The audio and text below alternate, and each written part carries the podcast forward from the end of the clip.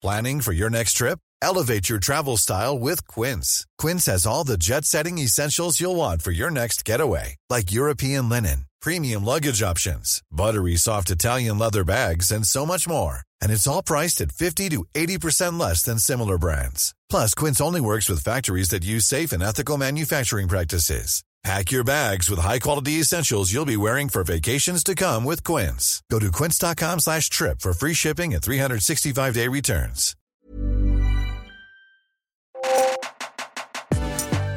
Un petit bruit buccal subtilement dosé, le chip est en danger. Rendez-nous les chips Vous dites que les vies noires comptent et vos amis et le président vous traitent d'indigénistes séparatistes. Détendez-vous, tout va bien se passer, vous écoutez le chip. Bonjour tout le monde. Bonjour Je, Yeah. Ouais Je suis Kevin Donna et comme d'habitude, je suis accompagné de Mélanie Wonga Salut, salut et de François Volac. Salut Kevin. We are back On, est de retour, les amis. Ça fait 4 mois, 4 mois qu'on a laissé les auditeurs et les auditrices sans nouvelles. Qu'est-ce Par qui on commence, Mélanie? Euh, ben, Non, franchement, moi je dois dire que ça me fait vraiment plaisir d'être là en vrai. Ça fait un peu bizarre, mais ça fait plaisir. Euh, quatre mois, quatre mois, euh, ça, ça- enfin, les Césars, tout ça, ça paraît euh, très très loin. quoi. On a l'impression que c'était il y a deux ans. François? Moi, beaucoup de, beaucoup de choses aussi qui se sont passées. euh, j'ai pas mal écrit euh, d'articles, j'ai pas mal tenté de, de vendre aussi des articles parce que bon, c'est vrai que. Ça pige. Moi, je voudrais parler de ce que tu as fait, Ouais. euh, de ce que tu as commis. Euh, Commis. la- la- L'article euh, sur euh, le N-word pour Yard, Ah oui. il y a eu, euh, il y a eu euh, quoi comme retour? Ah, euh, c'est un article, ouais, c'est un article que j'ai écrit du coup euh, pour parler de, du, rapport de la France avec, euh, avec le Monégro justement, et notamment dans le rap français. Euh, c'est un article à moitié, euh, à moitié autobiographie, parce que j'ai raconté un peu ma life aussi dedans. J'ai mélangé ça avec des interviews, avec, euh, avec de l'analyse et tout. Donc c'était un, gros gros papier qui m'a pris pas mal d'investissement et, j'étais très content des retours. J'étais très content des retours. C'était un article, c'est un des articles les plus lus ever sur Yard et tout. J'étais super content. J'ai eu pas mal de, de retweets et de partages, trucs comme ça. J'ai eu quelques, quelques réactions un, peu, un peu mitigées. Disons que, disons que quand, quand je dis qu'il y a un problème avec les gens qui sont pas noirs et qui, euh, qui disent le mot négro dans, en répétant les paroles de rap euh, ou parce que voilà ils, ils appartiennent à la culture rap, ça a fait grincer euh, quelques dents. Mais, mais en toute honnêteté, euh, presque agréablement surpris des, du peu de retours négatifs de ce genre que j'ai eu. Quelques personnes ont priorisé leur liberté à dire négro Hmm.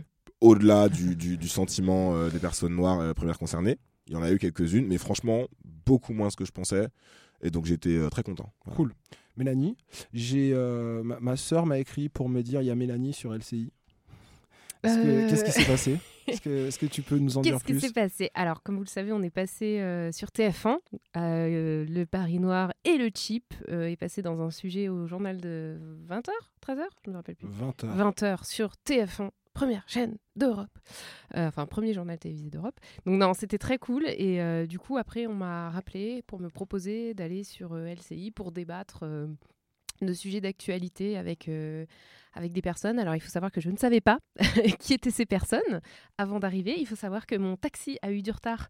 Donc, en fait, je suis arrivée en plein milieu de l'émission au lieu d'arriver au début. Hey. Et il faut savoir que quand je suis arrivée sur le plateau, euh, mais les trois personnes avec qui je, devais débattre étaient trois hommes en costard-cravate, avec euh, pas de cheveux sur le sommet du crâne. Donc, voilà. Est-ce que tu as débarqué comme la meuf noire du même, tu sais, qui fait Hey, qui ouvre Oui. la porte fait Hey mais oui, c'était complètement ça. complètement ça, avec le présentateur qui fait bon, bonjour, Mani Manga. Et donc, en fait, le débat portait sur euh, la prise de parole à l'Assemblée nationale des nouveaux ministres.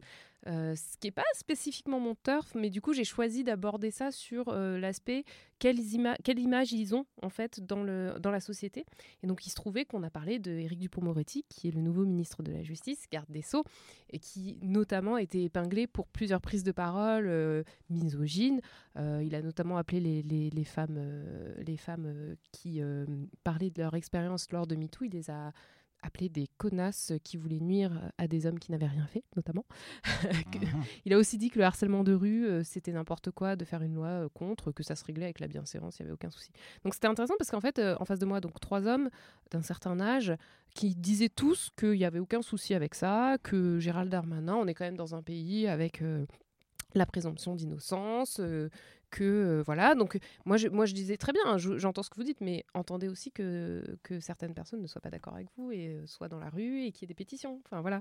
Donc c'était assez intéressant. J'étais assez contente de moi parce que du coup j'avais préparé quelques punchlines avant, j'ai pu en placer quelques-unes, pas toutes. Mais voilà, non, j'ai- globalement j'étais assez. Il paraît que j'avais l'air stressée. Mais en fait, ça m'a fait me rendre compte à quel point, quand on est une personne racisée dans des espaces comme ça, on se dit oh là là, oh là là, je suis pas légitime, je suis pas légitime. Et en fait, quand on écoute les, ces mecs, on se rend compte qu'ils ont toujours les mêmes mécanismes, qu'ils sortent toujours les mêmes lieux communs, toujours les mêmes phrases en fait, toutes faites, et que derrière, il n'y a pas tant de fond que ça, quoi. Donc en fait, euh, il n'y a pas non plus de quoi se sentir complètement illégitime. En tout cas, moi, j'ai bien rigolé. C'est décomplexant. C'est décomplexant. Ouais, franchement, ça fait, ça fait du bien. Bon, ben, je suis entouré d'agitateurs. Mm. Toi aussi, Kevin, t'as pas, t'as pas du Bah tout oui. chômé là Eh, pendant eh. quelques Si, derniers si, mois. j'ai- j'ai- sur Instagram, J'ai- beaucoup chômé. Euh, pendant, pendant trois mois, euh, le, le monde s'est un peu arrêté pour moi euh, parce que bah, du coup, euh, le Les tourisme. visites euh, oui, confinées, possible. c'était c'était- c'était- c'était difficile.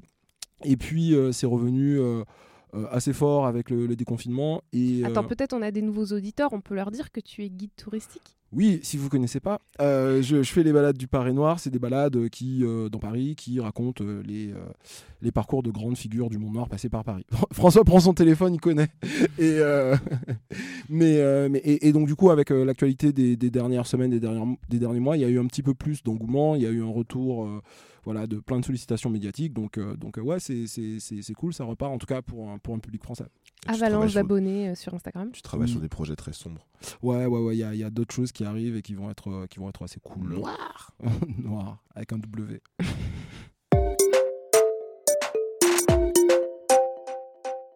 Et, euh, et on l'a, on, ça, ça, ça nous a manqué depuis quelques mois, notre euh, rubrique phare, euh, le trash, iconique. iconique. Euh, on n'a qu'un seul trash iconique, euh, Celui des ce- réseaux. ce- Voilà. celui des On a voulu rendre hommage au public. Ouais, ouais, ouais. Alors, euh, le trash Pour ico toi, des réseaux, on, vous a demandé sur, euh, sur Twitter ce que vous pensiez euh, de la performance de, de, de, de Fari euh, à, à Colors. Donc, euh, si vous connaissez pas Studio Colors, euh, Color Studio, c'est euh, une chaîne YouTube allemande qui, euh, qui fait des espèces de live très épurés, mais à la fois très esthétiques, avec euh, Le micro qui est avec, voilà, suspendu. le micro suspendu, euh, une couleur unique, un truc monochrome, donc ça, ça, ça rend super bien. Et puis ils ont, des, euh, ils ont reçu des artistes en vue ces, ces dernières années, c'est hyper varié. Christine and the Queens, Kobalade, Georgia Smith, Hamza, C'est ça qui est dingue, c'est qu'ils ont, ils ont à la fois les plus grosses restas américaines, Ouais, mais ils ont aussi des gens de France, des Mm. gens de d'Europe, c'est assez précis. notamment. ouais. de fois.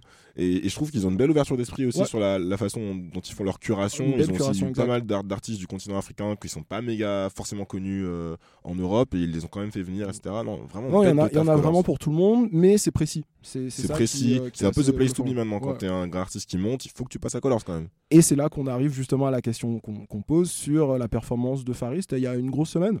Plus, je pense. Ouais, une semaine. Fari, euh, musicien connu en France. euh, Farid, euh, Farid Lopez, Farid Lopez B, euh, qui est incontournable en ce moment, qui est un humoriste, qui est un peu plus que ça, parce qu'il a pris des, des positions politiques euh, ces, ces derniers mois, ces dernières années. Et donc là, Farid, il fait euh, euh, ce texte. On vous demande ce que vous, vous en avez pensé.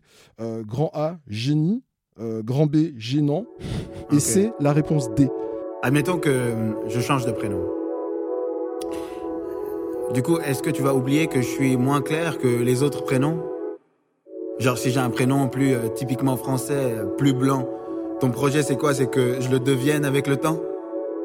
Ah non, la couleur pour toi c'est pas un problème, hein, parce que t'as une amie d'amis qui est plus noire qu'une arabe, excuse-moi. Ok. Si je change de prénom et que je suis asiatique, est-ce que ce sera plus facile pour toi à prononcer que grainerie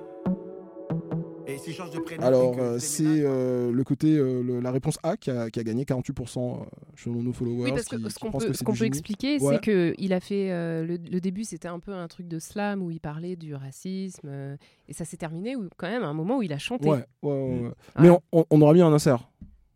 Normalement, non Euh... Oui, mais on peut en Oui, parler quand même. oui, oui, bien dire sûr. bien qu'on s'attendait pas à ce que, enfin, on s'attend pas à ce que Farid chante quand même. Ouais, bien sûr, c'était c'était euh, la, la surprise et donc on demande euh, aux- aux- à, nos followers euh, et 48% nous disent génie, 23% gênant, 29% la réponse D.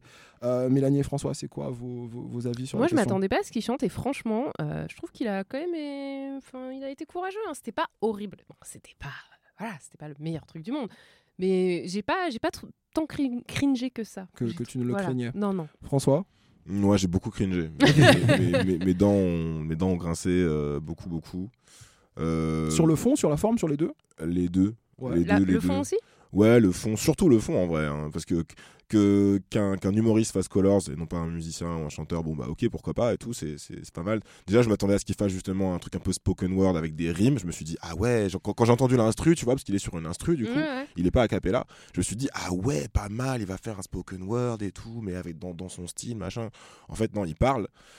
Et, euh, et j'ai trouvé que c'était extrêmement, euh, extrêmement lisse dans le discours. C'est vraiment un truc. C'est en gros, il dit voilà, euh, mon prénom, il te convient pas. euh, Enfin, il, s'adresse à une personne qu'on imagine du coup euh, blanche et pas très ouverte d'esprit. Et il dit ouais, mon prénom, il te convient pas. Comment ça? Je suis pas assez français. Si je changeais mon prénom, qu'est-ce que ça ferait, etc. Machin.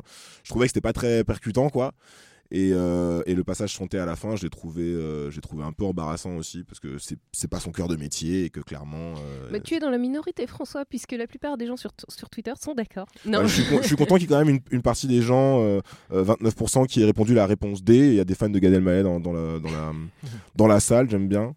Dans les commentaires, il y a, euh, il y a quelqu'un qui a dit qu'il prend pas du tout ça au premier, enfin au second degré, qui s'appelle euh, at Seals Celia, et qui dit je prendrai Farid au sérieux quand il se sera excusé de ses blagues entre guillemets ultra sexistes et grossophobes à la fin de son spectacle Farid Et the les- New Black. Et les blagues sur les Antilles aussi, qu'on n'a pas oublié. Moi j'aime bien la blague sur les Antilles personnellement, je la trouve plutôt bien vue. euh, pareil, il y a pas mal de gens. C'est quoi encore la blague sur euh, les Antillais Tu Farid sais, c'est la blague où il dit euh, euh, levez, les, levez la main euh, les, les, les noirs. Euh, ensuite, euh, il dit euh, Ah oui. maintenant levez la main les noirs qui se sentent concernés par l'esclavage. Et donc, soi-disant, t'as moins de gens qui ont levé la main à ce moment-là. Et il dit vous voyez, les gens qui n'ont pas levé la main entre les deux là, enfin qui ont baissé la main entre, Ouais. entre les deux, c'est les Antillais. Et honnêtement, je trouvais que c'était bien vu. Je me suis levé et j'ai hué à ce moment-là quand j'étais dans la salle, mais je trouvais ça bien vu. Ok. T'en as pensé quoi? Toi, t'aurais voté quoi? Euh, moi, plutôt euh, la, la réponse D parce que. euh, réponse D. C'est ça, parce que euh, je. J'ai, euh, non, je suis pas impressionné euh, par sa performance et donc c'est un peu euh, bif bof. Et en fait, ce que, ce que je pense plus profondément, c'est qu'en ce moment, Farid, euh, il est, j'ai l'impression, plus à l'aise sur France Inter, que c'est devenu un peu. Il est devenu un peu trop beau gosse et trop euh, leader euh, de communauté. Mais en ça fait, marche, hein, je un- ne donnerai pas de nom, mais dans mes groupes WhatsApp, Ouais, euh, j'ai des filles des qui disent putain, il est plus. problématique, mais franchement, hum, j'irai quand même. Ben- ben, en Dédicace à toi qui nous écoute, je le sais. Mais en, tout cas, ouais, il est. il est il- il- la, la- la semaine dernière, il, il a eu cette sortie sur France Inter où il disait qu'il pense que la France n'est pas foncièrement antiraciste et, euh, et c'est plutôt bien exprimé quand il faisait la, promo du film Tout simplement noir. Et pour revenir à Colors, ce que j'en pense, ben, j'en pense que j'ai préféré euh, le Colors de, de de Yakuza, euh, de qu'on a, Yakuza. qu'on a reçu en mars. Mais voilà, non pas, pas chamboulé par, par cette actu Franchement, le gars, moi je trouve que en fait, il devient de moins en moins cool à mes yeux. À partir du moment, j'ai l'impression où il a décidé de, de, volontairement, délibérément se glisser dans un, dans un costume de, de leader d'opinion, on va dire. euh, j'ai trouvé qu'il a commencé à être moins cool. Genre, Salut les Blancs, c'était vraiment bien, c'était bien senti, c'était punchy, mais c'était aussi un peu spontané, je trouvais. Là, il commence à rentrer dans un truc euh, qui, pour moi, déjà qu'avant, je le trouvais. J'ai toujours adoré Farid, mais j'ai toujours trouvé plus, drôle, plus intelligent que drôle. drôle, ouais. Genre, son premier spectacle, vraiment, j'étais en mode Ah ouais, ah c'est trop vrai, ah c'est trop vrai, mais je me suis pas tapé des barres. Là, euh, si en plus il commence à faire ça alors qu'il est pas vraiment su- super renseigné finalement en termes, de- en termes intellectuels, vous voyez ce que je veux dire? Il devient un peu le nouveau DC's. DC's pas en, si c'est en qu'il est- 2007. Je sais pas si c'est qu'il est pas renseigné. Je pense qu'il est euh, en fait, euh, il sait à qui il s'adresse. Et comme tu disais dans le dans le truc de Colors, il s'adresse aux blancs en fait. Ouais. Donc je pense que Ouais, c'est ça. C'est pas qu'il est pas renseigné, comme tu dis. C'est juste que ouais, c'est- la façon dont il le fait qui, moi, je Mm. me dis, ouais, il devient un peu le nouveau poster boy Ah, en il, fait. te, il te parlait pas à toi dans Colors, c'est clair. Ouais, non, mais c'est ça. Il devient un peu. Quand je dis que ça me fait penser à DC, c'est qu'il il devient un peu le nouveau poster boy d'une euh, d'une forme de gauche française euh, bien pensante. Moi, ça m'intéresse plus du coup. Bah, il, il se retrouve quand même dans des positions, il contredit euh, Léa Salamé euh, le matin en Mhm. Disant euh, non, le film ne- n'est pas une critique du communautarisme. va y revenir. Il, il se, il se laisse pas euh, non plus euh, imposer de façon super caricaturale euh, Ça un va, agenda. Il est, il est de notre côté, franchement, ouais, là-dessus, ouais, je, je lui enlèverai jamais ça. Mm, mm. Donc euh, bon, 10 sur 20. la moyenne.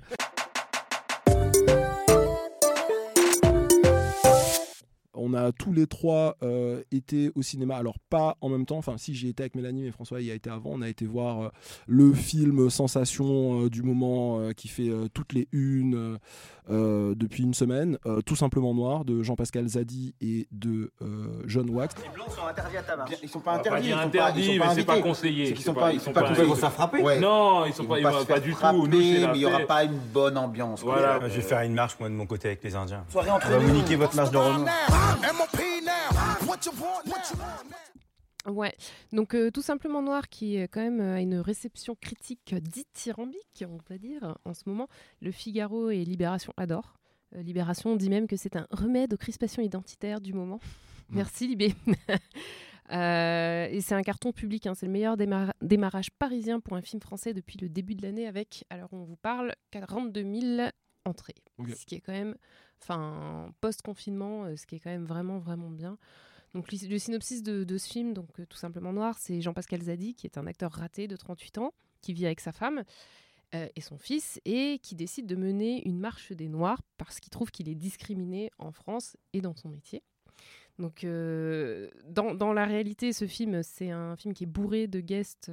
c'est un casting incroyable. hein. Enfin, en tout cas, c'est tout le wouzou euh, du, C'est pas de, si de dur, l'acting Mm. français euh, noir, quoi. Et un peu plus que ça d'ailleurs, c'est euh, pas ouais. que les acteurs. euh. On a Fari, on a Claudia Tagbo, Lilian Thuram, Joe Star, Vikash Dorasso, Karine Guioc, Fabrice Eboué, Lucien Jean-Baptiste, Eric Ramsey, Fadil Camara, Ahmed Silla, Mathieu Kassovitz, Soprano, Stéphie Selma, Stéphie Selma et Omar Sy, notamment. Euh, donc oui, oui, euh, énorme, énorme casting. On- Les, les bandes annonces ont, beau- ont beaucoup tourné avant, le, avant que le film sorte. Et, euh, et voilà, et, et effectivement, ça, ça arrive en fait à un moment. Le film a été conçu il y a longtemps, euh, il, il devait sortir euh, en mars, et là, ça arrive à un moment, un, un instant T, en fait, très, très bah, inattendu. Et puis en même temps, Fabrice Eboué a fait une petite blague apparemment qui est mal passée euh, le soir de la première au MK2. Il a dit euh, merci George Floyd Ouais. euh, à la première. Donc voilà, ce que je trouve quand même un peu malvenu. Mais, mais on peut, on peut pas se mentir, c'est vrai que toute la promotion que, dont, bénéficie, dont bénéficie le film actuellement, et on peut même se dire peut-être à un certain niveau, même les critiques positives du film sont un peu aussi une réponse à, à ce, Ok. à- à- aux, aux événements actuels. hein. Tu veux dire comme une sorte de compensation de médias qui disent Oh, on a adoré, on a adoré. Est regardez, on aime bien les noirs. hein. Et puis, euh, et puis, il y a tout ce truc, effectivement, de ce que vous disiez, qui est euh, euh, Ah, regardez, ce, ce film se moque du communautarisme. Ouais. On y reviendra parce que c'est au final un retournement, je pense, de, de la vraie vision du film. Alors, ce qui est intéressant, c'est justement là, on dit en gros, les médias classiques trouvent que le film est super. Là où ça devient un peu plus compliqué, c'est que les Noirs conscientisés euh, de Twitter, euh, dans leur majorité, n'ont pas aimé ce film. Donc nous, on peut, on peut se, un peu se classer dans cette, euh, dans cette catégorie-là.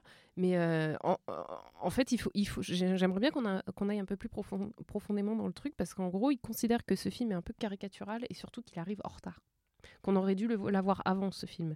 Parce qu'en fait, euh, effectivement, le, le fait de montrer à l'écran euh, que ce qui est l'inverse du titre en fait, tout simplement noir, c'est qu'en fait les noirs sont pas, c'est pas parce qu'on est noir qu'on partage tous les mêmes points de vue, euh, qu'on a tous les mêmes euh, les mêmes croyances et qu'on analyse tous notre pos- position de noir en France de la même manière. Et euh, je pense que ce qui est important, c'est de replacer aussi ce film dans son contexte. Parce que quand les gens disent sur Twitter, oui, euh, aux États-Unis, ils ont Moonlight, ils ont Get Out, et nous, on a ça, euh, il faut replacer le film dans son contexte. Le contexte, c'est une comédie française sur le racisme, écrite en 2015, qui est produite par Gaumont et qui sort en 2020. Donc, euh, on est quand même dans le moule d'une comédie française classique.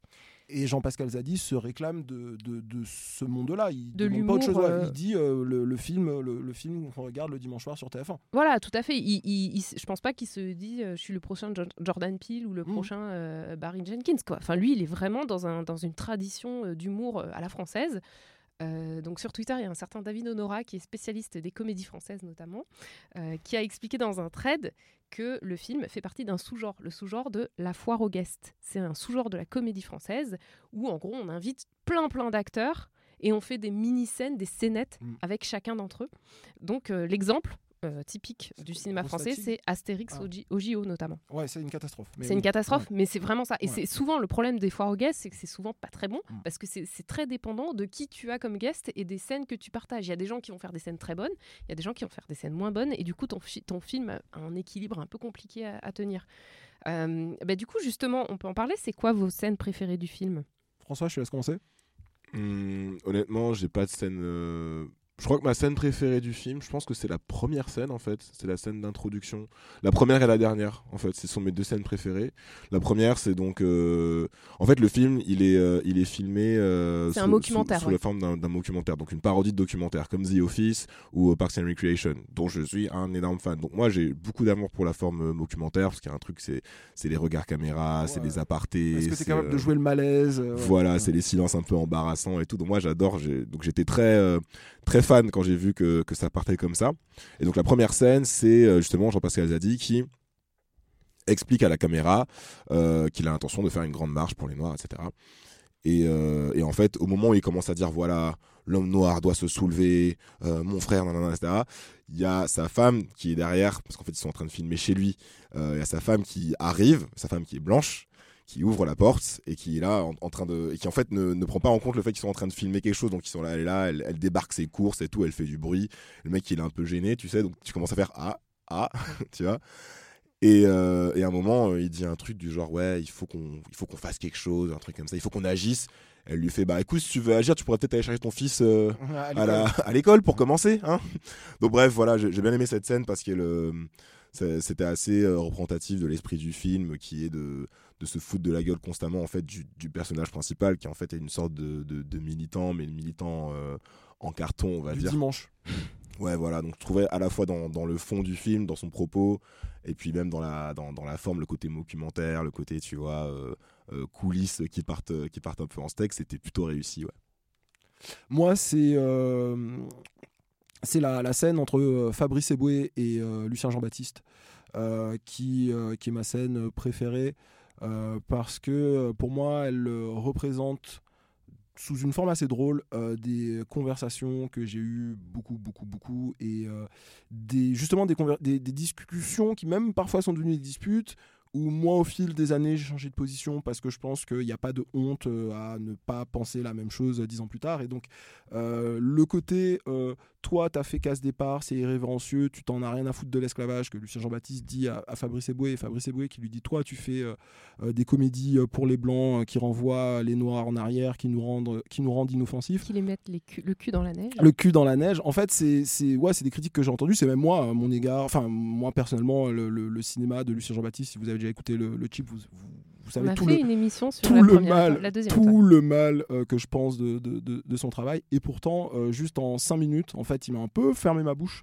Parce que justement, pour moi, le procédé du, du documentaire et pourquoi il était nécessaire en, en 2018, 2019, 2020, c'est que euh, les stars noires qui apparaissent sont complètement conscientes des critiques, des limites, des reproches que les Noirs de France ont à leur faire. Et pour moi, le film, il, ouais, il répond à ça. Et par exemple, Lucien Jean-Baptiste, euh, il, il montre que c'est un acteur et que aussi euh, il, est, il est conscient de, de cette image de, de, de Bounty, ou en tout cas de, de- un peu négro choco euh, qu'il se traîne. Quoi. Mm, mm, mm. Et que ça doit pas être, ça doit pas être une, une position euh, évidente du tout. J'ai beaucoup aimé cette scène. En plus, j'étais à la Villa Massa il y a pas, il y a pas longtemps. Ouais, parce que ça c'est filmé, c'est là là-bas. ouais, ouais. ouais, où tu payes ton, ton truc et là tu vois qu'il sort avec sa machette, c'était assez drôle. Euh, moi j'ai beaucoup aimé la scène avec Cla- Claudia Tagbo. Ouais. Je trouve euh, le- le- les insultes qu'elle lui sort, plus, plus que l'aspect euh, euh, physique euh, de la scène qui est quand même assez drôle, mais, mais en fait je, je trouve que ça pose bien le personnage, comme tu dis, un militant en carton et surtout un personnage qui a toujours le don de dire le truc qui va énerver la personne en face et qui va la faire sortir de ses gonds. Mais dès qu'il quitte une scène, en fait, quasiment systématiquement, les gens sont en train de se battre, ou de s'engueuler. ou- ouais, ouais. Ouais. Et puis, euh, et puis bah ouais, le truc avec ses dents, parce que c'est vrai que le- quand tu vois le personnage, tu te dis, oh, tu te dis, enfin, c'est un personnage atypique, et il, il aborde ça tout de suite quand elle lui dit, ouais, tes, tes dents là qui sont grosses comme des morceaux de sucre, t'arrives pas à les rentrer dans ta bouche. Et, et lui, il dit non, mais c'est un truc. et- Enfin voilà, je trouve que c'est- une scène euh, bien, en tout cas, qui m'a fait rire, euh, sachant que tout ne m'a pas fait rire dans le film. Mm. On va y revenir. Je voulais juste aussi souligner euh, le rôle de Farid, qui est quand même très important dans le film par rapport euh, au rôle de Jean-Pierre. euh, Jean-Pascal. Jean-Pascal, pardon, euh, Zadi. C'est un, un duo classique dans la comédie. C'est l'idiot et le mec sérieux qui hallucine en fait des délires permanents du gars. Là, c'est pareil dans la grande tra- tradition des films comme La Chèvre, notamment avec Gérard Depardieu et Pierre Richard. Ouais. Et, et du coup, c'est ça, ça renforce en fait ce, ce postulat que, que ce film, c'est vraiment une comédie classique française euh, faite par, des, un noir. Donc c'est intéressant de, voir ça aussi. Euh, on, en, on, en, parle souvent ici euh, du fait qu'on n'arrive pas à aborder, en tout cas en France, on n'arrive pas vraiment à aborder le racisme sous un autre prisme que l'humour. Vous en pensez quoi, vous? Je ne suis pas complètement d'accord. Je, je, pense que euh, le, le, racisme est souvent euh, abordé, comme tu le dis, abordé par l'humour et fait de façon... Même casse départ, qui traite quand même d'un truc, euh, Bien sûr, bien sûr. C'est maladroit. Mais je trouve que l'autre opposé extrême, parfois misérabiliste, euh, et tout aussi, euh, tout aussi dérangeant. En fait, moi, ce qui, ce qui me dérange, c'est pas qu'on fasse des films d'auteurs tristes sur des sans-papiers ou des grosses comédies où on rigole, c'est de pas avoir une très large variété euh, de, de, perspectives. Donc, je, je reproche rien à ceux qui font des films sur les sans-papiers ni à ceux qui font des, des comédies sur, sur le racisme. C'est juste que c'est à peu près les deux seuls. Les deux seuls registres. Ouais, ouais. François? Je, moi, ce qui me, ce qui me gêne en fait. Euh, on, parle, on parlait du, du, timing en fait du, du, film dans lequel il est sorti, qui serait euh, soi-disant euh, favorable du coup euh, à la fois à la réception des médias et puis favorable tout court en fait au, film, à sa perception genre. Et, et moi je trouve que c'est l'exact, l'exact inverse en fait. Ce que je veux dire, c'est que euh, il s'est passé beaucoup de choses donc ces derniers mois avec euh, donc du coup euh, George Floyd, Adama Traoré, Amao Darberry, tout ce que vous voulez, les histoires des statuts, les Blue Lives Matter, les White Lives Matter, et les, la police. Ouais. ouais il s'est passé beaucoup de choses et je trouve qu'en en, en, tant que en tant que journaliste et en tant que personne noire, c'était assez assez fatigant. Et j'avoue qu'en fait du coup c'était pas le film dont j'avais besoin en fait. Donc à la, à la question est-ce que la comédie, euh, est-ce que le racisme, ça doit se faire par la comédie ou par autre chose euh, je, je, je, pense qu'en fait, je voulais pas un film qui parle de racisme tout court. Mmh, T'étais pas dans le mood. Je voulais pas. En fait, j'avais, j'aurais préféré voir un film euh, dans lequel euh, les Noirs sont présents, mais se contentent euh, d'exister en fait. Tu veux faire un truc politique? Vas-y, fais un truc politique et fais un, fais un putain de brûlot comme, comme Les Misérables qui vraiment, qui vraiment a un rôle cathartique et qui répond à un peu un, à un besoin que je vais avoir.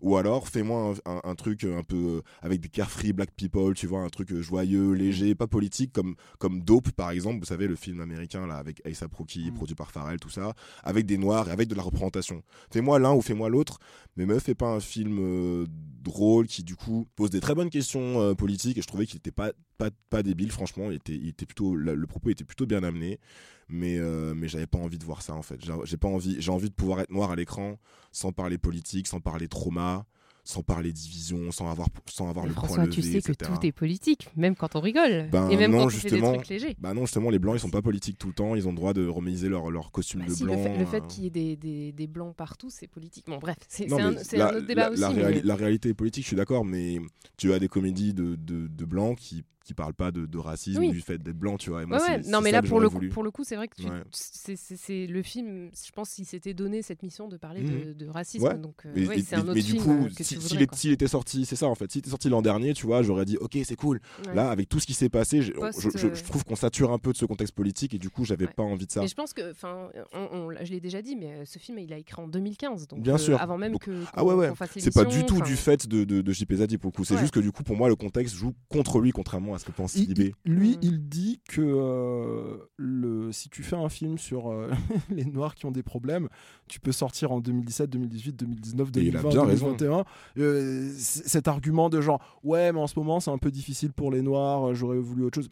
En même temps, c'est vrai. En même temps, si. là, ce c'est littéralement plus difficile que d'habitude ce que- tu dis, c'est euh, une, question que je me suis posée. Et là, je, suis désolé, je suis obligé de sortir de, de la, juste la question du film, juste, juste quelques secondes. Mais j'ai eu une discussion avec des amis juste avant euh, George Floyd où on parlait de pleurer. Euh, en regardant euh, la télé, le cinéma, des, les choses qui nous font pleurer. Et moi, je disais, euh, moi, je pleure pas en public. Rien ne me fait pleurer, à part les trucs avec des black people ou alors le tombeau des lucioles. Sinon, je Oh, pleure pas. C'est horrible, je l'ai vu Et, ce film pour la première fois, j'ai cru que j'allais mourir. Quoi. Et, et comme on parle jamais des black people et de nos, nos problèmes, si j'ai envie de pleurer, bah, il me suffit d'aller sur Netflix et machin. Mais du coup, comme personne n'en parle, Ça va. et, et quelques jours après, ça a été justement l'espèce de truc inverse où j'en étais à, à- à partager des trucs. Ils disaient, s'il vous plaît, arrêtez. Enfin, Ouais, C'était trop. c'est c'est bon, je- je- je- j'ai besoin de me lever le matin, de travailler, de faire des trucs. Et, et effectivement, euh, quelques semaines après euh, sort euh, Tout simplement Noir. Et, euh, et moi, je pense que à ce moment-là, j'avais plutôt envie de voir euh, quelque chose qui aborde ces sujets-là, mais qui euh, est capable d'être drôle. Mais qu'il et- le fasse, qu'il le fasse sans en faire son sujet principal, tu vois. Mais non, mais François, en fait, je pense que la Bah- réception, tu vois, ça prouve justement la, la thèse de tout simplement noir qui est que, en fait, même si on est noir, on ressent pas tous la même chose, on n'a pas tous Bien besoin sûr. des mêmes choses au Ah même non, mais moment. j'ai- jamais dit que mon, mon- mon point de vue faisait. Enfin, je pense que euh, toi, tu as besoin parole d'une chose. Kevin le Je- ressent différemment, quoi. J'ai juste un truc, je, je ne suis pas sûr que le film, s'il n'y avait pas eu, c'est dur de faire ce, ce genre de, de- de fiction, mais il n'y a pas de coronavirus, il n'y a pas toutes les manifestations, etc. Et le film, il sort euh, en mars. Le sujet principal du film, c'est pas les violences policières. Sans changer le montage du film, c'est- cette fameuse scène qui, qui nous Il y en choque, a deux, ouais. euh, il y a, il y a- en fait, il y a la- la- le, le- le- le ridicule et la tragédie en fait dans, Mm. dans son rapport à la police. La première fois, bon, c'est un peu, c'est un peu chiqué, et puis la, la deuxième fois, c'est, euh, on est vraiment dans un truc qui, Et je, qui et je trouve trip. que ça, c'est peut-être les moments les plus euh, forts du film parce qu'en fait, ils sont intégrés euh, de manière tout à fait. il il s'est- Il s'est pas commenté en fait ces scènes. C'est Ouais. filmé en plan fixe, c'est hyper violent. Ouais. Et en même temps, euh, moi, il y a des gens qui m'ont dit Ah, mais c'est bizarre, ça casse le rythme. Mais je dis Mais en fait, les, les violences policières, ça casse Ça le rythme de ta vie en fait, ouais. quand ça t'arrive quoi. Ça Enfin, ça arrive pas en mode. Mauvais euh, délire, mauvais délire là, la, Ouais, la C'est ba- balayette c'est bad, là. c'est bad vibes. hein. Bah, c'est ça quoi. Et en fait, je trouve que c'est super bien montré en fait, que ça arrive comme ça et que c'est une sentence et que ça fout tout en l'air quoi. Et, euh, et du coup, je trouve que c'est bien amené. Moi, ce que je voulais juste rajouter sur ce truc de timing, c'est qu'il faut se rappeler qu'en 2014, on, a fait- on avait euh, qu'est-ce qu'on a fait au bon Dieu? Qui était une comédie euh, qui parlait de racisme, réalisée par une personne blanche qui s'appelle Philippe de Chauvron. Et euh, des années plus tard, on a tout simplement Noir, qui est quand même co-réalisé par, un- par un Noir. Et pour moi, c'est là, en fait, où elle se situe, l'évolution. C'est dans le traitement du racisme dans les comédies françaises. Mm. 2014-2020, il y a six ans entre les deux. Après, comme tu as dit, il a été fait en 2015 ce Donc c'était peut-être une réponse aussi à, euh, à qu'est-ce qu'on a fait au bon Dieu. Je sais pas. Mais en tout cas, c'était, en tout cas je pense que on, on dit oui, on est en retard, on est en retard. Mais on évolue aussi à notre manière, peut-être. Moi je vois pas de linéarité je vois pas de linéarité de lien de linéarité tu vois entre qu'est-ce qu'on a fait au bon dieu et euh, tout simplement noir Moi, je pense moi, pas je que tout parle- simplement parle la de suite ça en- en ou l'évolution tu vois Moi, je parle ça vraiment en termes. Enfin, je, je- ce que je veux souligner, c'est euh, com- la comédie euh, française euh, comi- enfin, qui parle de racisme. Je trouve que Ouais. voilà, il y a eu une Mm. évolution à ce niveau-là. je pense que Après, c'est un euh, step euh, qu'on on, a, qu'on on a est passé là obligé, je pense, pour, pour aller dans le sens de Mélanie, on est obligé de, de parler de la question de, du regard blanc, de white gaze, de, de toutes ces choses-là. Euh, les deux films, euh, à leur façon, parlent de la question de l'identité euh, dans la société euh, française. Il y en a un qui vraiment met la famille Verneuil au centre de toutes les attentions. Et mon Dieu, comprenez comment ça peut être difficile pour une famille normale d'accueillir ces étrangers. on ne sait pas trop d'où ils arrivent. Et donc la France entière plébiscite le truc. Et 5-6 ans plus tard, JP Zadi qui... euh, tout n'est pas parfait évidemment, mais qui prend des libertés, qui se moque de certains trucs, qui parle de choses politiques. Je suis, je suis désolé. euh, le, le- on, on va tous dire ouais on est en retard mais dans, dans nos vies à nous je pense à vous deux en tant que journalistes euh, vous allez dire des choses qui vous paraissent tout à fait normales qui certains diront ouais mais on est en retard pourquoi vous dites ça maintenant? Et qui par le grand public vont être vues comme des choses très subversives donc ouais.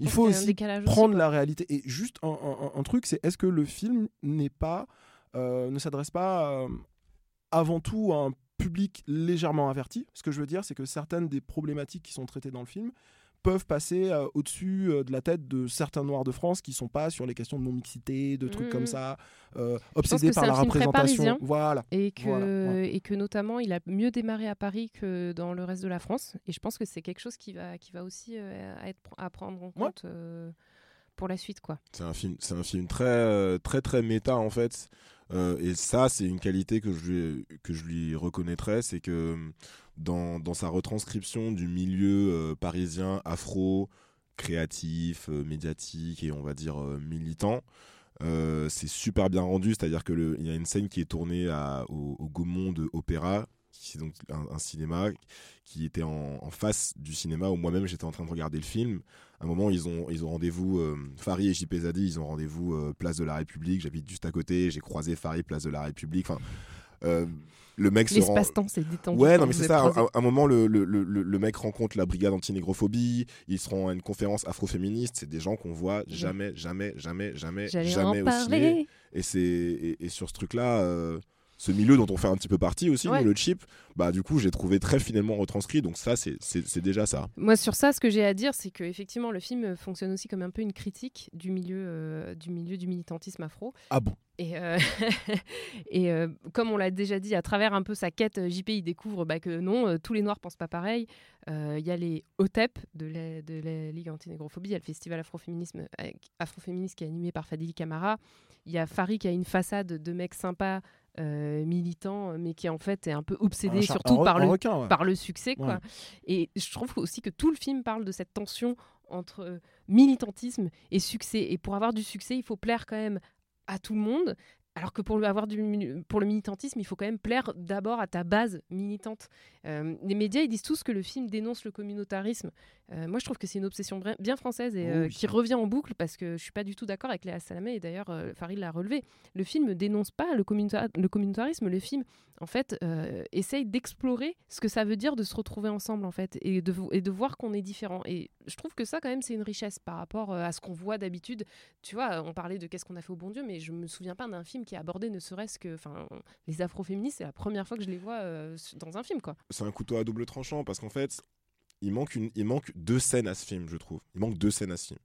Euh, la première scène qui manque, ce serait une scène. En fait, le mec, du coup, il, navigue dans les, différentes, euh, dans les différents courants de pensée de la communauté afro-française, très bien, enfin parisienne. Il va les voir et on voit, on voit du coup ce qui nous divise, en gros. C'est très bien.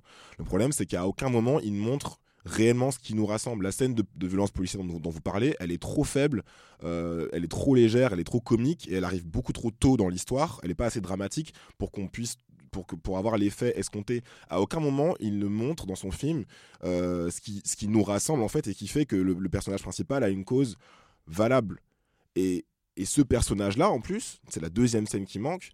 C'est un mec qui est assez creux en fait, qui est un peu, euh, il a- Bah, il c'est a- un il a- personnage comique. quoi. il est un peu stupide, mais il, aur- il aurait fallu montrer une scène qui montre pourquoi il fait tout ça en fait au- au- au- au-delà de la tension tu vois au- au- au- au-delà de- d'avoir de la tension et de et de tu vois vouloir faire un truc et être visible il aurait fallu une scène je sais pas un flashback un truc je sais pas pas forcément un trauma mais une scène un peu forte qui montre qu'en fait c'est un, c'est un, un gentil débile mais, mais, mais il essaie à sa manière maladroite de, de, de, de rétablir, euh, de rétablir un truc, de réparer quelque chose qui s'est passé dans son, dans son expérience noire. C'est vraiment les deux scènes qui manquent. Et, et quand je parlais du timing qui est pas bon dans le film, c'est que de la moi, je- même moi, je suis manière pas que- d'accord. hein. Il faut pas, il faut pas de flashback. C'est un documentaire. euh, On Non, reste mais- dans, dans, dans le. Je sais, dans- non mais, non, mais quand je dis flashback, peu importe la façon dont tu le fais, Ouais. mais il faut qu'il y ait cette scène pour moi. Mm. Et de, la même manière qu'aujourd'hui, en termes de timing, je pense que ce serait pas très bienvenu de faire un film avec, par exemple, des flics sympas. Euh, je pense pas que ce soit le moment de montrer un militant noir euh, qui soit justement débile et qui sache pas de quoi il parle. Je trouve que c'est pas le moment en fait, c'est pas le bon timing. Je suis Mais- pas d'accord. Il y a une croissance. Le personnage croit. Oui, il évolue. Il croit dans- pas assez, oui, mais à il aucun évolue. moment, il a- évolue, euh, notamment avec la scène des afroféministes où au début il était là, c'est une, c'est une truc pour les hommes noirs, et puis après il se fait ramasser par les afrofemmes, et du coup il dit bon, ok, les femmes noires, Ouais, les sœurs, vous mais- venez. Enfin, il y a une évolution quelque Mais à part. aucun moment on connaît ses, on connaît ses vraies motivations. Oui, parce que c'est un personnage de comédie. pour Et moi. aussi parce qu'on rentre. euh, Enfin, c'est un documentaire qui commence au moment où on lui met son, son micro cravate mais dans, les- dans The Office. On te fait pas de flashback sur Michael De Scott. Michael Mais ouais, Scott, de mais, son non, mais enfance. attends, arrête avec flashback. Je dis, je dis pas qu'il faut absolument un retour en arrière ou un truc comme ça. Ce que je voulais dire par là, c'est qu'à un moment, il aurait fallu une scène un peu plus euh, sérieuse, on va dire, et profonde, tu vois, où on comprenne un peu d'où il vient et, et- et qu'est-ce qu'il veut comme ça, quoi, tu vois. C'est ce qui m'a manqué. Moi, j'ai quand même quelque chose à dire aussi sur la représentation des femmes noires. Vous me voyez venir. hein. Euh, donc le film, il, est- il a quand même un, un point de vue très masculin. euh, Ce que je disais sur le fait qu'au début, c'était une marche réservée aux hommes noirs qui ont les cheveux crépus.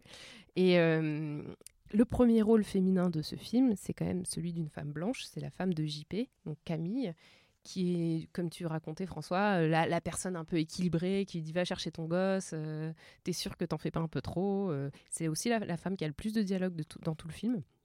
Et globalement, moi j'ai trouvé qu'il y avait quand même une stéréotypisation des femmes noires, notamment les femmes foncées de peau, elles ont quand même un fort caractère, elles sont globalement en colère, donc Claudia Tagbo, Fadili Camara. Les métisses sont plus posées et réfléchies. Stéphie Selma sur la fin, qui, euh, quand, quand Farid lui fait sa proposition, Elle est euh, métisse ou elle a juste l'air de peau euh elle est light skin quoi. Et ensuite, on, bah voilà, la, les- les- les- la blanche et euh, la bonne épouse compréhensive. Et donc, je trouve que cette classification, qui est quand même quelque chose qui, qui, qui- qu'on, lit, qu'on lie complètement au colorisme et au racisme, revient encore une fois. Et euh, on peut aussi noter qu'aucune des femmes de noir n'est pas mon métier. Donc, le livre qui est sorti euh, l'année, euh, l'année dernière, il y a deux ans, je sais plus, et qui dénonçait le, racisme et la misogynie du cinéma français, qui était un livre porté par Aïssa Maïga et, une quinzaine d'autres femmes, d'autres actrices noires. Aucune de ces actrices-là n'est à l'affiche du film. Alors il paraît qu'il y, a- eu des propositions qui ont été refusées. Mm. Donc on n'en sait pas plus. Mais j'ai trouvé ça intéressant en fait, de faire un, un film où tu invites plein de guests euh, noirs, euh, tu invites le wouzou du cinéma euh, afro en France, et par contre, tu pas, La- la- t'as pas les actrices noires les plus en vue. Quoi. sur le sur le, le premier truc, je suis complètement d'accord. sur effectivement, c'est pas très subtil, mais en même temps, ça aurait été difficile de faire de lui une sorte de militant débile, mais qui est super au taquet sur non, mais là, euh, là, pour moi, ça c'est en dehors du, de, du- Non, mais par exemple, de l'histoire du film. Oui, oui, mais, euh, mais- mais un truc du scénario. Quoi. ce, que- ce que je veux dire, c'est par exemple la, la, la, la, place, le, le fait ce soit avec une femme blanche. C'est de ça- que je parle, par Mm. exemple. Tu vois, le, le fait qu'il soit marié Ah avec, oui, une, non, bah ça. avec une euh, femme blanche et qu'il ait un peu sa perspective que son fils s'appelle Malcolm. de, de mal alpha, euh, tu Ouais. vois, euh, relatif. Euh, ça, aurait été, ça, aurait, ça aurait pas été très réaliste, mais bon. Mais oui, je, je- je suis d'accord. Par contre, sur le deuxième truc, je j'ai rien à dire sur les gens qui sont dans le film, qui sont pas dans, enfin, qui sont Oui. pas dans le film. Je sais pas Oui, si mais pour quelles raisons les gens sont pas venus, euh, si c'est lui qui les a le film pousse euh. pas euh, jusqu'à remettre en, en question le colorisme et trucs comme ça quoi. C'est moi ça m'a un peu ça m'a un peu dérangé mais en même temps je trouve que c'est assez en, en phase avec ce qu'on voit d'habitude dans les films. Euh, les exemples que je vais prendre c'est Banlieusard et, euh, et Les ah mais non, mais non, ouais, euh, banlieusard. Ou les- les- dans, dans Banlieusard, alors le truc se passe en banlieue, les, les, femmes noires ne sont pas là. J'ai d'ailleurs une copine qui avait, qui avait carrément Tant mieux pour elle, hein. James et Tant, dit, tant mieux pour elle parce que c'est un accident ce et film. qui avait dit où sont les femmes noires dans ton film et il lui avait dit j'y ai pas pensé j'ai oublié Ouais, mais donc voilà donc euh, en fait et moi je pense qu'en fait il y a quelque chose de très significatif quand il dit ça c'est en fait les hommes noirs généralement ne, pensent à leur combat et ont tendance à mettre de côté les femmes noires et ce qui est, et ce qui est intéressant que tu disais dans un autre podcast Kevin tu mhm. disais que c'est intéressant parce qu'en fait pourtant dans l'espace public les personnes qui sont le plus en vue sur ces questions là c'est des femmes noires C'est pour ça que je dis que c'est ce- serait enfin que, le- que c'est réaliste en même temps d'une certaine façon Ouais. de, de la, la débilité du personnage, mais que très rapidement il est obli- obligé de faire, obligé de faire. Mais il n'y a pas de militantisme noir en France sans les femmes. En fait, c'est ça, c'est c'est juste que c'est que t'as pas allumé ta télé, t'as pas internet, t'as rien du tout en fait. Si t'es un homme noir et que t'arrives, tu fais, je vais faire une marche noire que, pardon, je vais faire une marche noire que pour euh, que pour les hommes euh, et on va les faire. Enfin, tu vois, ça n'a Mm. pas en 2020 quoi.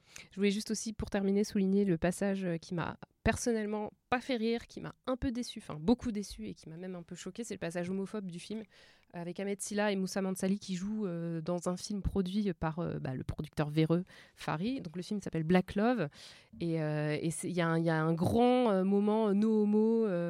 en fait, dans le film, voilà, c'est il produit ça, donc le, le personnage de JP est hyper mal à l'aise en disant attends, tu vas faire un truc avec des gays et tout, ils sont gays, machin. Et euh, donc pourquoi pas dans le film mais il se trouve qu'on était à la première, il se trouve qu'il y avait les acteurs qui étaient là avant euh, le film et qu'ils ont, ils ont, ils ont, ils en ont parlé explicitement. Et parce qu'à un Et un moment, peu euh, euh, JP disait tout le monde joue son rôle dans le film. Et là, t'as Moussa Mansali qui a fait un an pas moi et Ahmed Silla qui a fait un an pas moi et puis qui s'est mis à imiter euh, physiquement euh, un homosexuel quoi. Ah, donc c'est la, c'est, c'est la, hum, c'est l'attitude de ces deux acteurs-là pendant la première qui t'a choqué plus que le passage dans le film. Le, le passage dans le film m'a choqué parce que le passage c'était vraiment oh là là regardez c'est drôle ils sont gays quoi. Quand on voit tous les passages c'est regardez Mm. regardez c'est drôle et tout le monde riait dans la salle donc le public était complètement dedans alors qu'il n'y a, pas de blague en fait dans cette scène. C'est pas il Bon. y a rien d'écrit quoi. Pour, pour moi, la blague. Je, je- Sur euh, la, la, la, première partie, euh, ouais, moi je suis pas gay, tout ça, je suis complètement d'accord, euh, super malaise. Mais euh, euh, sur la scène dans, dans le film, moi ce que j'ai vu, après voilà, je ne suis pas premier concerné, mais moi ce que j'ai vu, c'est surtout euh, comment plaire euh, à un public un peu intello, etc. C'est de faire un moonlight, à la française euh, en banlieue, tu vois. Et D'ailleurs, le, d'ailleurs, le, le film cite Moonlight. Ouais, le- enfin, je ouais. sais plus lesquels des acteurs. et, euh. et, et, et Mais voilà. de- ça, alors ça, c'est l'écriture, mais la scène telle qu'elle est tournée Mhm. et l'imp- l'impact qu'elle a sur le public, c'est de faire rire Ouais. parce que les personnages sont gays, c'est tout. Et j'ai trouvé ça vraiment dommage. Encore une fois, moi, j'ai l'impression qu'à chaque fois qu'il y a une comédie, il y a toujours ce passage-là, genre, euh, regardez, alors maintenant, euh, voilà les deux homos et on rigole. Et j'étais là, genre, Du coup, finalement, euh, à votre avis, ce film, il s'adresse à qui en vrai? C'est ça la vraie question. Is it good for the blacks? Euh, moi, je pense que oui, qu'il est euh, globalement good for the blacks, même si euh, évidemment il y a des gens qui vont rien apprendre, il y a des gens qui vont pas rire, il y a, tout un tas de cas de figure, mais le film est assez pour tout le monde, grand public, et, voilà. Et moi, ce que ce que je pense aussi et ce que je souhaite au film, c'est d'être vu à l'étranger. Tu vois que cette question de comment les Français euh, parlent de la question noire dans tout ce qui est euh, représentation, etc., etc. Comment on est coincé sur certains trucs, ou juste comment, à quoi ça ressemble, quelles sont les têtes, à quoi ça ressemble, etc. Ouais, c'est ce que je souhaite au film. Et toi, Mel? Je pense qu'il It is good for the blacks. Euh, c'est pas exempt de défauts. C'est quand même, il y, a quand même pas mal de, de problèmes dans le film. Hum, globalement, je trouve que, je trouve que c'est, bien que ça sorte. Effectivement, si c'était sorti il y a, il y a quelques années, euh, on aurait pu plus s'en féliciter. J'espère que ça va ouvrir un peu aussi des portes. Euh, je- je- Il y a déjà un deuxième film de prévu euh, de Ouais. ces deux-là. Ouais, euh, j'espère que ça va ouvrir des portes, j'espère que ça va permettre à des acteurs de, de jouer. J'aimerais bien que ça ouvre aussi des portes sur euh, d'autres terrains que la comédie en France, même si j'ai- des doutes. Mais bon, Moi, j'en ai un peu à la casquette de toujours devoir dire ça a le mérite d'exister. J'ai un peu. bah ouais. Je pense- Mais je pense on, qu'en fait, on en mon- est là, François, malheureusement. Ouais, je hein, pense que en mon vrai France. problème, en fait, c'est pas que je dois changer le film, c'est que je dois changer de pays.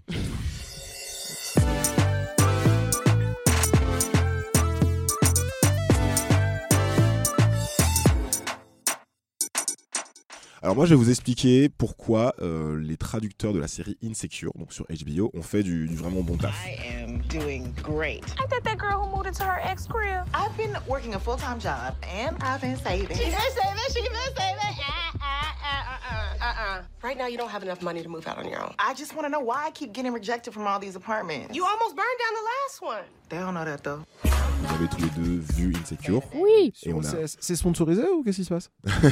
Mais non, on, on d'habitude, c'est Netflix qui ralasse. Là, pour une fois, on parle d'OCS, donc c'est une bonne chose. Pour ceux et celles qui n'ont pas vu la série, donc euh, Insecure, c'est une série donc HBO produite par euh, l'actrice et scénariste Issa Rae et écrite également par le journaliste Larry Wilmore, donc deux personnes euh, assez lourdes dans le black euh, Hollywood.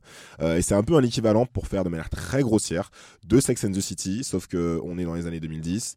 Ce sont des femmes noires et on est à LA. Donc en fait, il reste presque presque plus rien de Sex and the City. Ça parle de sexe, quoi. Ouais, bah oui, voilà, c'est les, c'est les, c'est les tribulations, euh, les tribulations d'un groupe de jeunes femmes euh, à Los Angeles, leur- leurs histoires de, de, de cœur, de cul, d'amitié et puis professionnelle. Voilà. Donc la troisième saison vient de s'achever et j'ai beaucoup aimé. euh, je, je me suis un peu refait toute la série euh, en, en plus de la troisième saison là pendant le confinement. Et, euh, et j'ai remarqué un truc, c'est que je trouvais que la, la- la traduction, alors je parle pas de la VF, je parle pas du doublage, je parle bien des sous-titres. J'ai regardé la série en anglais sous-titré français. Et, et je trouvais que c'était une, une traduction de plutôt bonne qualité. Je vais vous expliquer pourquoi. D'habitude, je suis toujours un peu euh, fébrile lorsqu'il s'agit de, transposer euh, l'AAVE, vous savez, euh, l'African American Vernacular English euh, en français.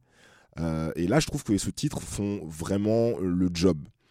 faut savoir que le, donc le, l'anglais afro-américain, c'est un, un- un- un langage qui est très, très racialisé, forcément, avec des mots qui, qui relèvent de, de l'argot, mais qui en fait sont utilisés dans, dans- dans des, dans des cadres, on va dire, plus, euh, plus normalisés. Mm. Ce qui fait qu'en gros, pour faire simple, vous, vous le savez très bien si vous écoutez du rap américain, les, les afro-américains, euh, entre eux, lorsqu'ils sont entre amis, toutes les deux minutes, ça va dire nigga, bitch, et autres termes euh, voilà, qui, qui renvoient à une forme de réalité racialisée, on va dire. Et quand je regardais cette. euh, donc, du coup, en, en français, ça, ça donne quelque chose de très, de très bizarre parce que vous savez qu'on a une culture qui fait qu'on aime, on n'aime pas trop, surtout quand les traducteurs ne sont pas euh, mélanodermes, on a un peu de mal à, à- à écrire ces mots-là, quoi. Euh, vous vous sur souvenez de Netflix, l'article ouais. Là, c'est sur c'est ECS, mais Ouais, c'est sais, mais, mais en temps normal, euh, sur Netflix, c'est compliqué. Totalement. Dire Vous- White People, c'est par exemple, c'est. Totalement. Vous vous souvenez de l'épisode qu'on a fait avec, euh, avec Greg Germain, donc le, Ouais, doubleur, de, le doubleur de Will Smith, euh, qui nous disait un peu la même chose. Et donc moi, je, ricane toujours un peu, vous savez, quand je regarde Insecure et que je vois que les mecs ont traduit nigga par mec euh, ou type. Parce que c'est toujours drôle de voir comment les Français, du coup, ils font une espèce de petite zumba, vous savez, autour de, de ce genre de mots et de tout ce qui est racially charged, encore une fois. Euh, mais là, je trouvais qu'ils ont, ils ont fait des bons choix parce que vu le contexte dans lequel, par exemple, je reprends le N-word, vu le contexte dans lequel les personnages utilisent le terme, il s'agit s'agit pas d'un truc un peu euh, traumatique euh, comme dire White People ou, euh, ou When They See Us. On parle d'une série avec que des personnages, des hommes et des femmes noirs pour la plupart, qui sont entre eux, qui sont amis, qui sont dans une forme de safe space entre guillemets, et donc qui, qui discutent les uns avec les autres. Et donc comme dans ce genre de contexte-là, on sait très bien que quand, quand Lawrence, par exemple, euh, dit à un de ses potes euh, nigger, on sait très bien qu'il veut qu'il dit pas euh, nigger avec ER. Il n'insulte pas. Le Voilà. hard. voilà, on sait, on, N-word. sait- on sait très bien qu'il dit, qu'il dit frère, euh, poteau. Et donc, euh, je trouvais que finalement, que même si euh, ça, ça relève un petit peu de la Zumba, mais bon, je trouvais quand même que malgré tout, les gars, on, on fait le bon choix de dire ok, frère, ok, mec, pour, euh, pour traduire. Vous voyez ce que je veux dire? Frérot. Exactement. Euh, il y a, je trouve aussi que les, les traducteurs ont bien saisi euh, le mot bitch, parce que vous savez que le mot bitch euh, dans la- dans l'argot afro-américain, c'est très, euh, ça- c'est un C'est- mot qui a C'est meuf, quoi. C'est meuf, c'est meuf, ça peut, enfin, ça peut vouloir dire plein plein de trucs se- selon le, selon le contexte, selon la situation. Et je trouvais là aussi qu'ils ont fait un bon taf pour re- retranscrire, tu sais, la, la polysémie du mot. Par exemple, à un moment, euh, Molly, elle dit à Issa, donc Molly qui est la meilleure amie d'Issa, elle dit Ah, we've been some busy bitches. Tu vois, on a été très occupés.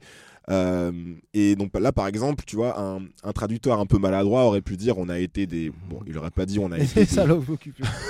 il aurait pas dit on a été des salopes occupées, mais il aurait dit, il, euh, il aurait peut-être traduit le mot bitch, on a été des meufs occupées par exemple. Alors que là, les traducteurs comprenaient très bien que We've been some busy bitches, c'est un truc que les Afro-Américains font tout le temps, c'est qu'ils parlent d'eux à la troisième personne et qu'en fait, ils ont traduit on a été très occupés, terminé. Ou alors on a été des businesswomen, je sais plus comment ils ont traduit ça, mais je suis en mode ah, bien joué, bien joué. Tu- tu- je, je te coupe deux secondes, ça me fait penser à l'époque où justement il y a une dizaine d'années, je regardais beaucoup plus de séries euh, volées avec des sous-titres.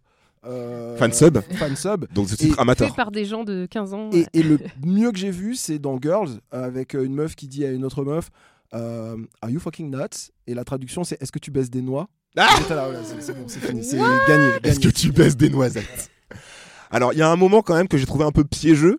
Tu trouves pas que ça, ça, hum, ça enlève un peu la saveur euh, On était très occupés?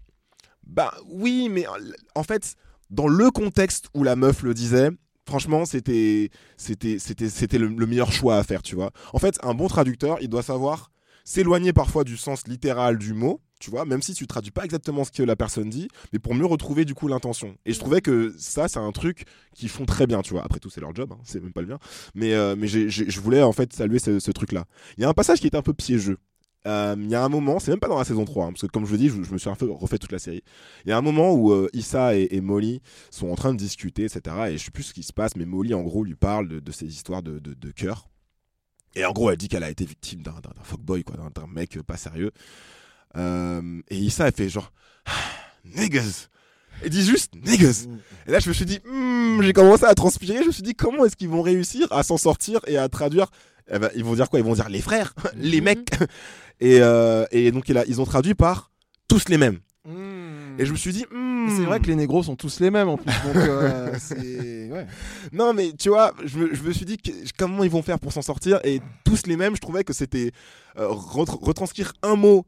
Euh, qui, qui est juste et lâché comme ça dans une respiration euh, et, et comprendre que voilà go euh, disait voilà ouais, ouais, j'avoue. les hommes quoi en gros c'est ah les hommes quoi sauf que dans c'est niggas quoi je trouvais que c'était bien bien vu donc voilà le truc c'est que voilà j'ai trouvé en fait que les, les traducteurs ont, ont bien réussi à, à trouver leur, leur chemin sinueux dans toutes les expressions idiomatiques et difficilement traduisibles de, euh, de l'AVE.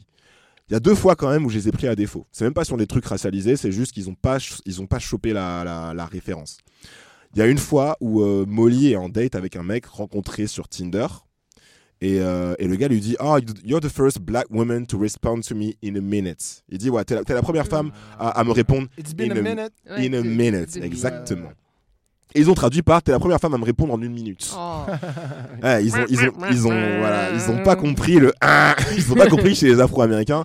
Euh, lorsque tu dis in a minute, ça veut dire dans un, depuis belle lurette, Ouais, depuis un, depuis un- un longtemps. bon moment, quoi, tu vois. Mm, mm. Et même quand tu veux mettre l'emphase, tu dis it's been a hot minute. Et là, ça veut dire que ça fait vraiment très longtemps que t'as pas mangé de kebab, par exemple. Euh, Deuxième erreur, euh, il y a un moment où Issa a fait le ménage chez Daniel. Donc, à un moment, voilà, elle est, elle est chez, un, chez un mec qui s'appelle Daniel. Euh, le mec euh, rentre, on ne dit rien. Mmh. Et, et le, mec, le mec rentre chez lui et la meuf a fait le ménage.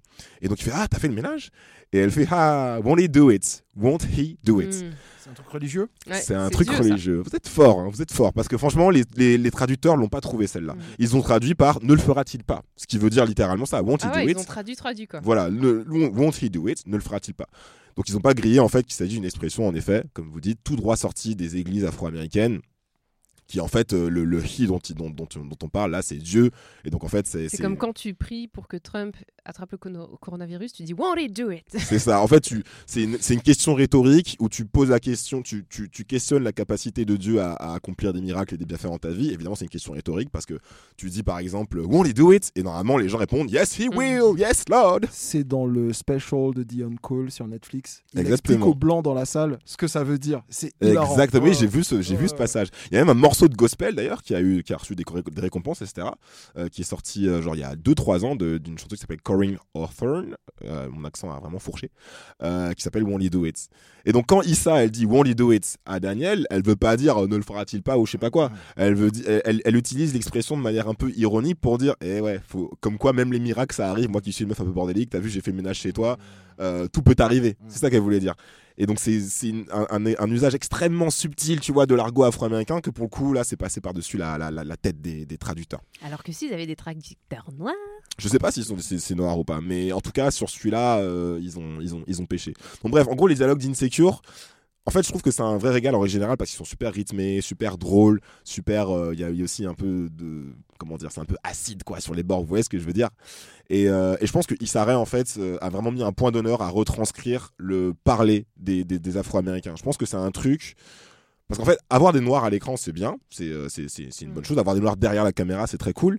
Mais je pense que Issa parce qu'elle est noire, elle a très vite compris en fait que la, la question du langage, du parler et de l'accent notamment, c'est un élément identitaire super, super, super, super important. Et, euh, et que et les traducteurs de chez OCS ont quand même fait un bon taf parce que sais pas si vous avez vu cette trend sur euh, TikTok là, il y avait une mode à un moment, vous savez, c'était de faire de, de- des fausses scènes de Pimp My Ride en se moquant du doublage en fait. Ah, ok.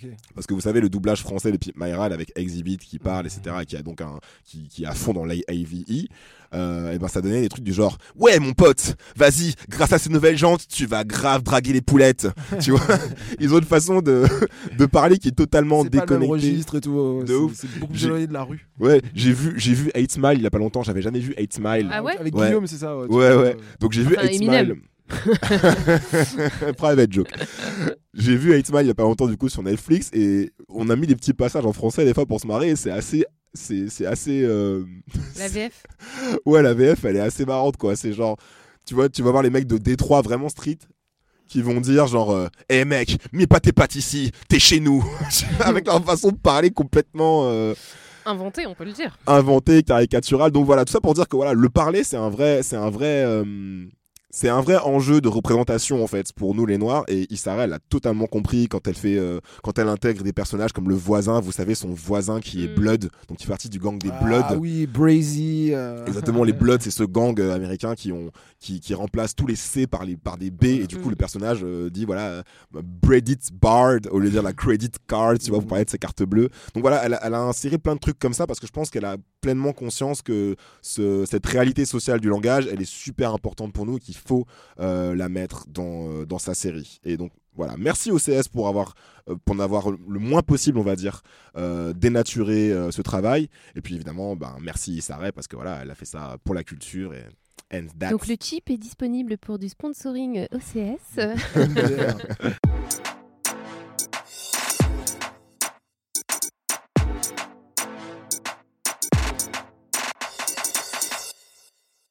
Moi, ce que je voulais vous recommander euh, cette semaine, c'est euh, un album qui est sorti juste avant euh, le confinement, qui s'appelle la, vie augmente volume 3 du rappeur Isha. Isha, c'est un rappeur de, Belgique qui est d'origine congolaise et qui a fait, il y a 2-3 ans, son comeback dans le rap. En fait, il a commencé à rapper à la fin des années 2000, il- ça n'a pas marché comme il voulait, il y a eu la case prison, etc. Et en fait, il est revenu. Et là, en début d'année, il a sorti un album que j'ai vraiment, vraiment beaucoup saigné pendant le confinement et, euh, et que je vous recommande vivement. Euh, c'est un proche de Jean Jass et euh, Caballero. euh, et en vrai, c'est un bonhomme assez épais qui va pas glorifier la rue, qui effectivement euh, euh, fait de l'ego trip, mais tout en gardant une certaine humilité. Je trouve ça très cool. Il y a quelques morceaux qui se détachent vraiment. Il y a Idol avec euh, Dinos, il y a Magma, il y a Durag et il y a bien évidemment les magiciens. Les Magiciens. Les qui, euh, magiciens. qui pour moi a pris une nouvelle tournure. Euh, enfin, ouais, un nouveau sens, je veux dire plutôt, euh, avec euh, notamment les questions autour de Léopold II, des statues, euh, tout ça. Euh, les magiciens, en fait, c'est un morceau qui commence par euh, le feu est sorti de leur bateau, sur la plage, le sang a coulé. Ils ont pris l'or et les diamants, ils ont laissé le livre magique. Et en fait, euh, les magiciens, c'est les colons, c'est les chrétiens, c'est les blancs, c'est les belges qui arrivent euh, euh, dans le cœur de l'Afrique et qui vont prendre l'or et les diamants, qui ont laissé le livre magique, donc La Bible. la Bible, la, la chrétienté, etc. C'est euh, évidemment c'est quelque chose de très précis, de très politique, mais il y a un côté universel en fait. Ça me fait penser aussi à, à de la science-fiction, ça pourrait être l'arrivée des extraterrestres, ça pourrait être les Allemands, ça pourrait. La façon dont il le fait en plus, Isha, dans le morceau, parce que c'est un storytelling en fait, Ouais. il se met dans la peau d'un- d'un- d'une sorte d'ado justement qui voit débarquer euh, les, les bateaux. La façon dont il le fait sans jamais euh, décrire euh, la, la- la réalité sociale, en, en utilisant des mots justement qui relèvent de la SF ou, ou du conte. Ouais. On a l'impression de, de- en fait, on a l'impression d'assister à une fable en fait. Mhm. C'est ça que j'ai trouvé très cool. Tous ceux qui les ont vus de près disent que leurs yeux ont la couleur du ciel. Pff, mais Ouais. vas-y, sors quoi. En termes de force évocatrice, Ouais, c'est ouais, très beau morceau, très émouvant. c'est- vraiment très très cool. Et euh, il y avait un truc en plus que je voulais dire et que j'ai oublié. Euh, mais ouais, en tout cas, les, les- les- les magiciens, en plus, c'est pas juste prêchi prêcha, tu vois. C'est euh, ça reste assez enjaillant en fait pour un, pour un morceau comme ça. Et donc ça m'a ça m'a vraiment vraiment touché. Euh, c'est dommage qu'il n'y ait pas de clip, euh, mais, euh, mais en tout cas, ouais, grosse force. Euh, Isha et, euh, et les rappeurs euh, de Belgique continuent à nous, à nous, à nous inonder. Il a fait d'ailleurs un Colors qui est assez marrant où il est grimé en clown, mais, mais voilà, gros gros gros big up à euh, et mettez ça dans vos oreilles.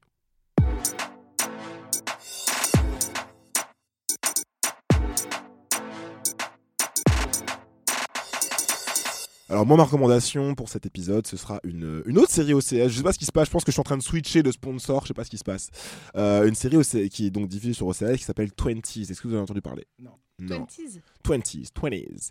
Euh, c'est une série que vous allez aimer, je pense, vous deux, parce que ça a été créé par une jeune femme qui s'appelle Lena Weiss. Voilà, qu'on connaît donc de Master of None, la série de Aziz Ansari. Bon, de Ready Player One, je le dis parce que c'est un film de Spielberg, mais bon, c'est pas son, c'est pas son rôle le plus. euh, C'est quoi le Slim et. euh, Non, le film qui est sorti Queen and Slim. Queen, Queen and Slim. Elle a aussi, ouais, elle a, elle a écrit ce film, c'est ça Donc euh, voilà, scénariste également sur la série The Cha. Euh, donc voilà, c'est une série créée par Lena Weiss et c'est largement autobiographique, on va dire, parce que euh, elle s'est inspirée de sa propre vie euh, et ses jeunes années, notamment de jeunes scénaristes fauchés à LA pour écrire. You just got evicted and you trying to go sit on the grass and watch a movie? Yeah. You need to let me help you get a job. I don't want some stressful nine to five that's gonna take me away from my writing. I do need a writer's PA. I'll take it. Finally got a job. Oh, she is very stylish. Or he, or maybe that's the they. Unclear. You need to be the best writer's PA they've ever had. What's your job description again? To make your life easier. You're not doing that right now. Donc, C'est l'histoire de Hattie, qui est une jeune femme noire, queer, qui est donc euh, incarnée par l'actrice Jojo Gibbs. Euh, donc c'est une jeune scén- scénariste au chômage qui en plus se retrouve à la rue au premier épisode et qui cherche à travailler du coup pour la télévision. Et donc euh, en gros c'est euh, c'est son struggle et, et- et sa vie, euh, accompagnée de ses deux meilleures amies, Marie, donc qui est incarnée par Gabrielle Graham, et Nia, donc qui est incarnée par Christina Elmore, qui n'est autre que le personnage de Condola dans Insecure. Donc euh, euh, et c'est pas le seul, euh, c'est pas le seul euh, parallèle que je vais faire avec Insecure. Alors je fais des généralités, mais c'est quand même une série qui se passe à LA, euh, qui est centrée donc sur la vie et les tribulations de femmes noires, euh, avec donc les mêmes thèmes de, les mêmes thèmes de sororité, euh, ce, cette peu plus esthétique jeune, quand même, plus jeune, voilà, et avec aussi ce, ce- ce truc très millénial, c'est- cette angoisse générationnelle en fait de, de s'insérer dans la vie. Donc avec beaucoup de, vous savez, de, de plans contemplatifs, vous savez, de Los Angeles, vous savez, les plans aériens avec les, les palmiers, les trucs comme ça. On, on évolue dans le même milieu. Ah, ils ont eu des drones. Exactement. Et puis tu sais, on évolue dans le même milieu euh, euh, black, un peu arty, en même temps euh, très très très fauché mais très hipster de LA. Donc voilà, en termes d'ambiance et d'atmosphère, euh, il faut admettre que c'est très proche de, de, de Insecure, mais qu'il y a quand même des, ses, ses propres spécificités. Donc nous, on est dans le milieu arty mais fauché euh, de Paris, euh, c'est ça? Totalement. Du dixième. Arty, Je pense qu'on peut le dire. arty vite fait. Ouais, moi j'aime pas Solange, donc vous savez où ma position là-dessus.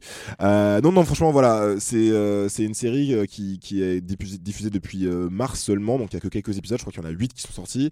Donc voilà, si vous êtes euh, fan d'Insecure, il y a beaucoup de gens qui écoutent le chip qui sont fans d'Insecure, et que du coup vous attendez comme nous euh, la saison suivante, mettez-vous ça sous la dent, et je pense que ça pourrait même devenir bien plus qu'un simple Et t'as t'as parlé de Condola et je voulais juste souligner que Condola, on lui donne plein de noms euh, depuis euh, le dernier épisode de la saison, dont Condom, qui me fait toujours rire. Voilà.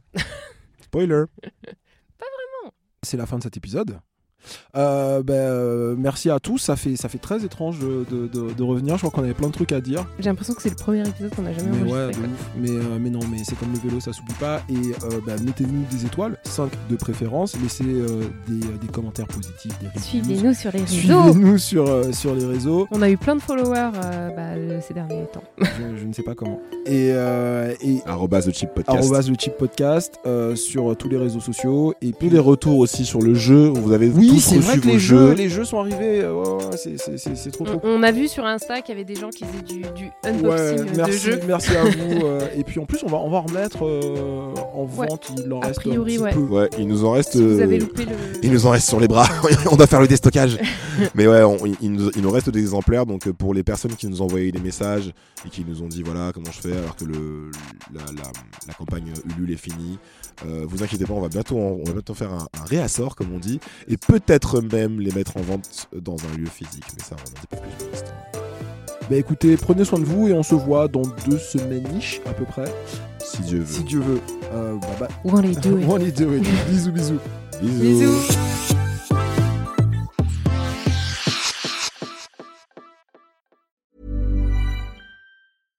Imagine the softest sheets you've ever felt. Now imagine them getting even softer over time. That's what you'll feel with Bowl and Branch's organic cotton sheets. In a recent customer survey, 96% replied that Bowl and Branch sheets get softer with every wash. Start getting your best night's sleep in these sheets that get softer and softer for years to come. Try their sheets with a 30-night guarantee. Plus, get 15% off your first order at bowlandbranch.com. BUTTERY. Exclusions apply. See site for details.